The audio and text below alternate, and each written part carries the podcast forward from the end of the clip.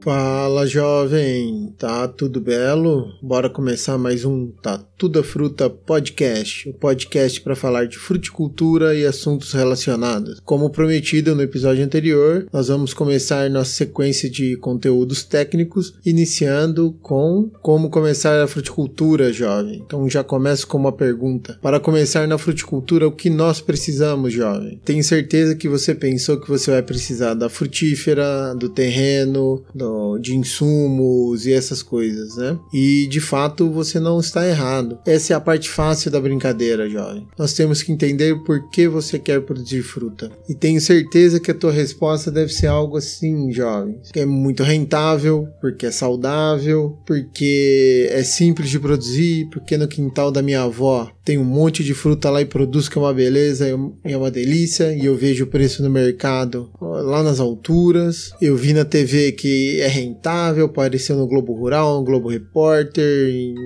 na Discovery. Então isso vai bombar, vai dar muito dinheiro. Toda vez que eu olho o preço no mercado é aquela loucura. Então eu quero produzir porque no Brasil se plantando tudo dá. Mas isso é a pior coisa que você pode pensar, jovem, porque essa visão no quintal da avó produz muito bem, no Brasil se plantando dá, ela é que trai quem quer iniciar no setor da fruticultura. Nós criamos uma sensação que a agricultura é só colocar lá na terra, jogar um pouquinho de água e às vezes um adubo e sair para o abraço. E aí que tá o problema, a gente tem de entender que a agricultura é uma atividade econômica como outra qualquer. Então é uma empresa como outra qualquer. Então o produtor rural, a visão que a gente tem hoje é que é uma pessoa da roça, muito simples, que tem a vida vida boa, né? Quem dera fosse isso, jovem. Hoje, se ele não tem essa postura, se ele não é tratado como, e se quem quer iniciar na agricultura não se portar como um empresário, ter consciência que uma propriedade rural é uma empresa, o ato de produzir fruta, seja ou qualquer outro alimento, é uma atividade empresarial, ele já está fora do mercado desde o começo. Isso é fato e tem tempo para isso acontecer. Então, a primeira coisa é dar uma filtrada nessa vontade verdade. Eu sei que quando a gente olha as notícias, né, a fruta X está ganhando muito espaço no mercado, os preços são grandes e exuberantes, e aí vai, está exportando tudo. A gente emociona, ainda mais se for uma fruta gostosa, que a gente tem o prazer em consumir ela, né? Ou se é aquela fruta do momento, aquela novidadezinha. Muito cuidado também com propagandas é,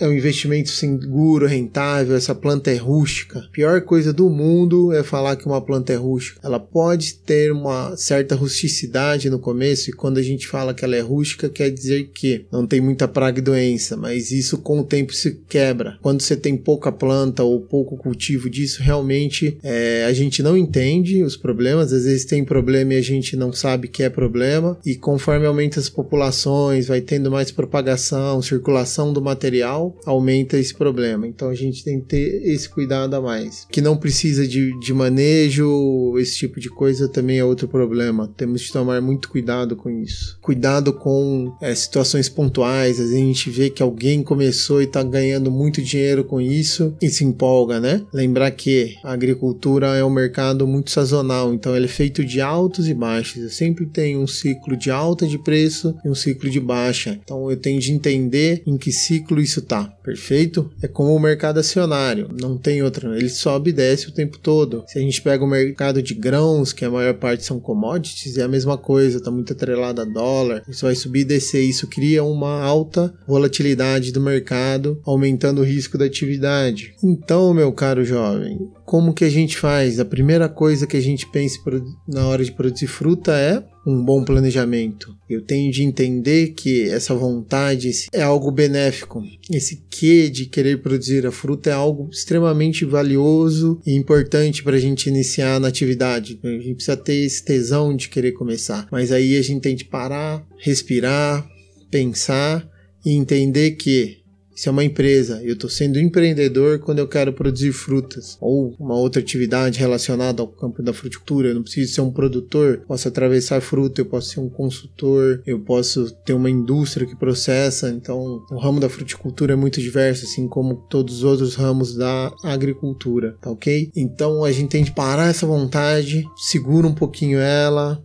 inspira, respira e não pira nisso aí, para a gente poder trabalhar da melhor forma. A gente tem que entender isso. A agricultura é uma, uma atividade altamente rentável. Tá para ter alguma atividade industrial ou de serviços que é tão rentável como a produção agrícola. O grande problema que é para altas rentabilidades, eu tenho uma alta volatilidade, ou seja, eu tenho alto risco. Então, para altas rentabilidades, eu sempre tenho um alto risco atrelado. E qual que é o nosso risco aqui? Ah, o bipolarismo de São Pedro. A gente sabe que o clima não é constante, ele muda, problemas de mercado externo, né? então quando o dólar sobe, basicamente o custo de produção de todos os produtos agrícolas sobe junto. Tenho vários cenários que compõem esse risco do agronegócio e a fruticultura não é uma exceção a essa regra. Então nós temos que tomar esse tipo de cuidado. Para a gente iniciar o projeto, a gente precisa ter muita calma, muito pé no chão e cabeça fria para estar tá começando. A gente tem que pensar, ficar com a dúvida. Para produzir essa fruta parece tão bom, mas o que realmente eu preciso? Tá? Então, entendendo as questões, né? Voltando, já falei mil vezes que é um, um alta rentabilidade, porém alto risco, né?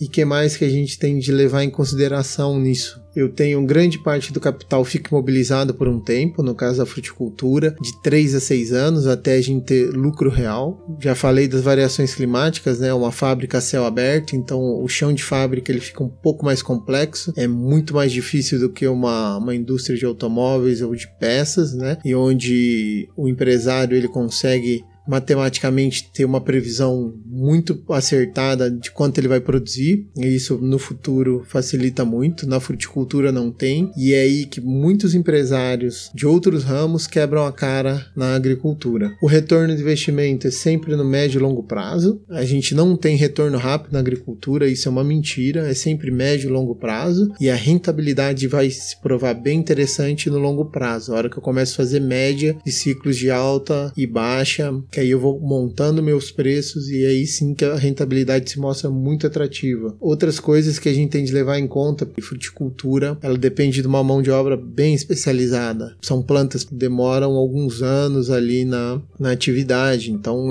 um erro ele acarreta prejuízos ao longo de 3, 4 anos, se não for um erro perpétuo que a gente vai ter de conviver com ele. A sazonalidade da produção é um problema grande, clima ah, atrapalha isso e eu tenho produção de frutas em determinadas épocas. Poucas frutíferas eu consigo produzir o ano todo, ou para fazer isso fica muito caro, tem de ver. Os ciclos econômicos interferem absurdamente, tá? E a maior vantagem é que é muito prazeroso pela rentabilidade que ela gera, eu consigo viabilizar a produção agrícola em pequenos espaços e a rentabilidade é muito boa, muito interessante. Bom, falando tudo isso aí, a cabeça de vocês devem estar tá muito louca, muito bagunçada, né? Porque é típico de quem vai começar na atividade querer fazer a famosa conta de padaria. Não tenho nada contra padarias, acho um negócio excelente. Eu só não tenho uma porque senão eu ia falir ela e ia estar tá mais gordo que eu tô. Porque honestamente, eu devo deixar uns 30, 40% da minha renda na padaria ali. Só em pão de queijo, carolina, coração de chocolate, coração salgado e olhe lá. Então, mas vamos que interessa. O que, que é a famosa conta de padaria, jovens? A conta de padaria é aquela continha que a gente vai lá com o din-din, ou quando a gente era menor, a mãe mandava ir na padaria comprar, comprar o pão, o leite e o iogurte, e a gente olhava ali já olhava assim, ah, acho que vai sobrar uns três contos, dá pra comprar uma balinha, né? E a hora que você vai, passa no caixa, a atendente vai batendo isso ali e não dá. Então, qual que é a conta da padaria que a gente faz, ou que é um do, dos grandes motivos do pessoal começar na fruticultura e lá na frente quebrar a cara? É simples, ele vai no mercado, olha o preço no mercado, fala, olha, tá caro. Dá uma pesquisada na internet, vê os preços do Ceasa, procura mais um pouquinho, conversa com alguém, com algum técnico, quanto produz tal fruta e pergunta um custo de produção estimado. Então, vamos dar um exemplo aqui fictício. Qual fruta que a gente vai escolher para dar esse exemplo, Jorge? Jovem. Ah, vamos dar o um exemplo de pitaia. Vocês acharam que ia ser caqui, né?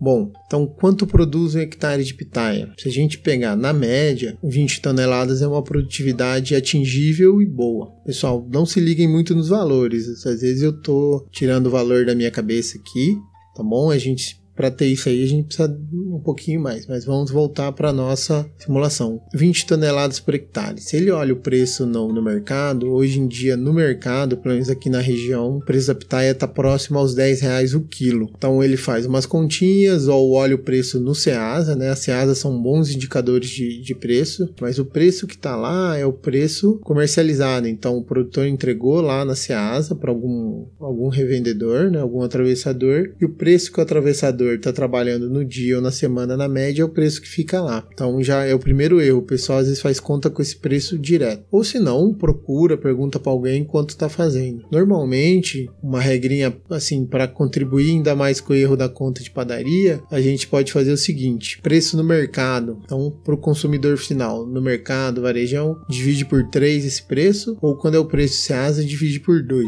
Isso assumindo que cada vez que a fruta passa de mão, tem o 100% de rentabilidade em cima, 100% de lucro. Então, se eu vendo a fruta R$ reais no Ceasa, o atravessador vai receber 4 para levar para o supermercado, e o supermercado ainda coloca e dobra esse preço. Então, a 8, venderia 8. Não é bem assim que acontece, porque tem vários custos embutidos, senão só teria atravessador e mercado e não teria produtor, né? Mas é só para a gente nortear. Então, se a gente for o produtor de pitaia, eu quero plantar pitaia, eu sei que produz em torno de 20 toneladas e eu vou levar ela lá no pro Ceasa. Então, se no preço Ceasa está sendo que ela é comercializada, por exemplo, a 6 reais, eu estimo mais ou menos que eu vou estar tá ganhando 3 reais nessa brincadeira aí por quilo de fruta. Multiplicando por 20 toneladas, eu vou ter uma receita de 60 mil reais ano, né? E se a gente conversar com algum técnico, ele vai falar que o custo de produção de pitaia está em torno de 10 mil reais ano. Então já vem logo na cabeça aqui Uh, então, se eu, eu, produzo 20, eu ganho 60 mil, gasto 10, sobra 50 no ano. É um baita do negócio. Vamos produzir. Nisso aí, moçada,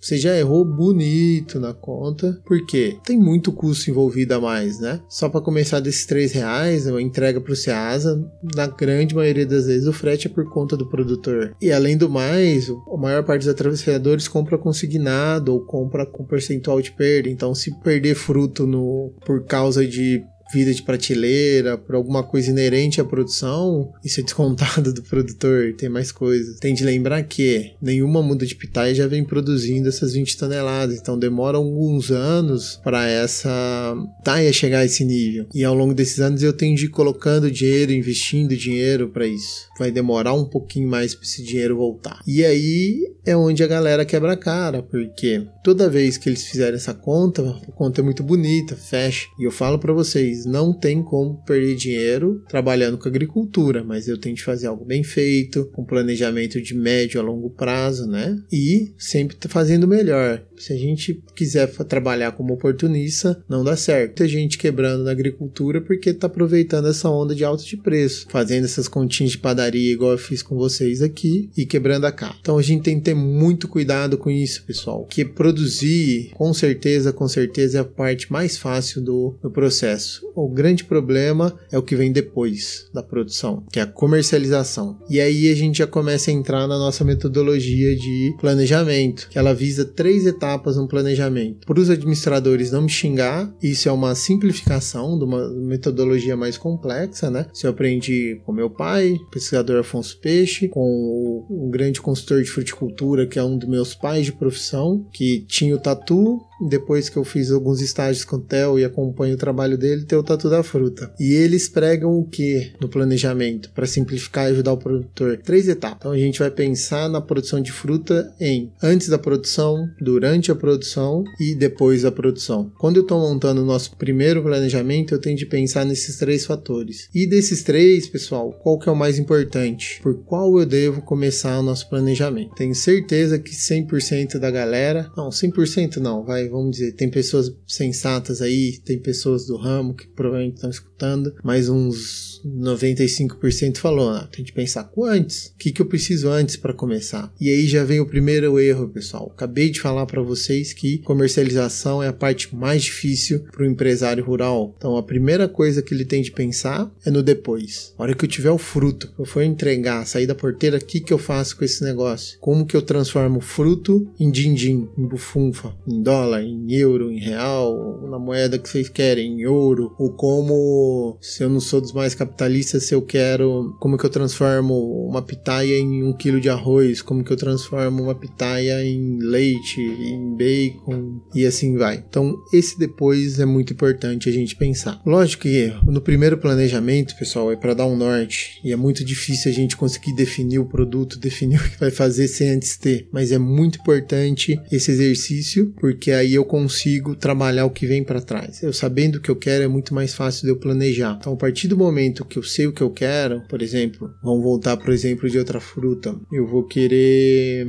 um caqui. Se eu quero um caqui tipo exportação, o que, que eu tenho de fazer para ter um caqui tipo exportação? Como que eu vendo? Se é tipo exportação, eu vou mandar ele para fora, vou mandar ele para o exterior. Então, quais são os padrões que eu tenho de atingir? Como que o mercado dos Estados Unidos, do Canadá, do Japão gosta do caqui? Eu tenho de produzir pensando nisso. Então, só nesse pensamento já me elimina algumas variedades, algumas cultivares, me elimina uma gama de produtos que esses países não aceitam e já tem vários critérios de seleção de qualidade, de tipo de fruto, sabor, que é o que esses países querem. Então isso já modifica a minha forma de produzir, beleza? Então é só um exemplo. Eu já tenho de saber que para portar vai por avião, então eu tenho de ter cadeia de frio, tenho de ter mais um monte de coisa. Então o depois ajuda muito a gente nortear. Pensando no depois, aí a gente vem pro planejamento e qual etapa agora, jovem? Antes ou durante? Agora buguei a cabeça de vocês, né? Um segundo momento eu penso no antes. Então eu sei o produto que eu quero, eu já tenho uma noção do que eu vou precisar. Então eu começo a planejar antes. Então para ter um caqui tipo exportação, uma pitaia que vai atender o mercado, uma pitaia que vai atender o mercado de, de uma fruteria chique, Daquelas que você vai, só de você olhar o preço da, da fruta dá até medo, mas é a melhor fruta e mais bonita que você já viu na vida. E eu sei como eu tenho de produzir, os padrões, o nível de exigência. Então eu vou buscar essas alternativas no antes. Primeira coisa que eu vou fazer é para produzir a pitaia, o caqui tipo exportação, quais são as variedades. Então eu já busco a melhor variedade. Se eu não tenho terreno, eu já vou atrás do terreno para arrendar, comprar, fazer um contrato de parceria, contratar um agrônomo para me ajudar nesse planejamento. Isso é muito importante, ter um técnico para fazer isso, tá bom? Porque aquela história de se plantando tudo dá, moçada. Quintal doméstico, pomar doméstico, quintal, casa da avó, praça, essas coisas é outro mundo. Lembra que produção você tá botando um monte de coisa junta, tem de ter padrão, uniformidade, sistema. Tá? Tem que sistematizar isso. E a hora que eu coloco essas coisas tudo junto, a coisa muda de figura. Então não peguem muito por base, quintal, pomares muito pequenos, coisa de vó, da mãe, porque principalmente mãe e vó tem um poder mágico que faz tudo ir para frente, tá? Numa produção comercial, não esqueçam isso. E aí eu vou levantar o que eu preciso, desde o terreno, das coisas todas, e vou listar e vou começar a organizar. Levantei todo esse material, tudo que eu vou precisar, pelo menos o mínimo para entrar na atividade. O ideal é que eu sempre faça isso em cenários, né? No pior cenário, na pior situação, numa situação provável, né? que vai ser o mais comum na maior parte das vezes acontecer, e numa situação muito otimista. É importante começar sempre a fazer esses cenários aqui. Então eu faço esses levantamentos, coloco as possibilidades e aí eu vou pensar no durante. O durante é o que? Eu pegar tudo que eu bolei no antes e colocar em prática. Então a gente tem indicador técnico para a maior parte das culturas, sistemas de produções é, bem definidos, então é muito fácil para um agrônomo pegar ou um técnico ou um produtor mais experiente colocar no papel as etapas que você tem gente fazer para produzir a fruta. Lógico que é uma estimativa, uma previsão das coisas que vão acontecer, mas isso norteia muito o nosso planejamento, beleza? E aí a gente coloca isso em prática no durante e vai tocando pau, como diz o pessoal, e vai fazendo até produzir, chegar no finalmente realizar, né? Então a gente faz um, um planejamento reverso. Eu penso no que eu quero, antecipo tudo e já planejo o que eu tenho de fazer. Ok, jovem? As etapas do planejamento são antes, durante depois, na ordem que eu tenho de me preocupar com elas. Depois, antes, durante. É muito importante eu fazer isso, tá ok? Então, jovem, quebra um pouco a cabeça, pensa nisso, já vamos colocando isso em prática, porque semana que vem a gente começa destrinchando depois o que eu tenho de fazer para ter um bom planejamento de comercialização, o que eu tenho de pensar nele para a gente avançar nesse planejamento, para a gente fazer isso aí, ok? Então por hoje é só. Aguardo vocês no nosso próximo episódio. Siga o Tatu da Fruta lá no Instagram e não deixe de compartilhar nossos episódios. Até semana que vem, jovem.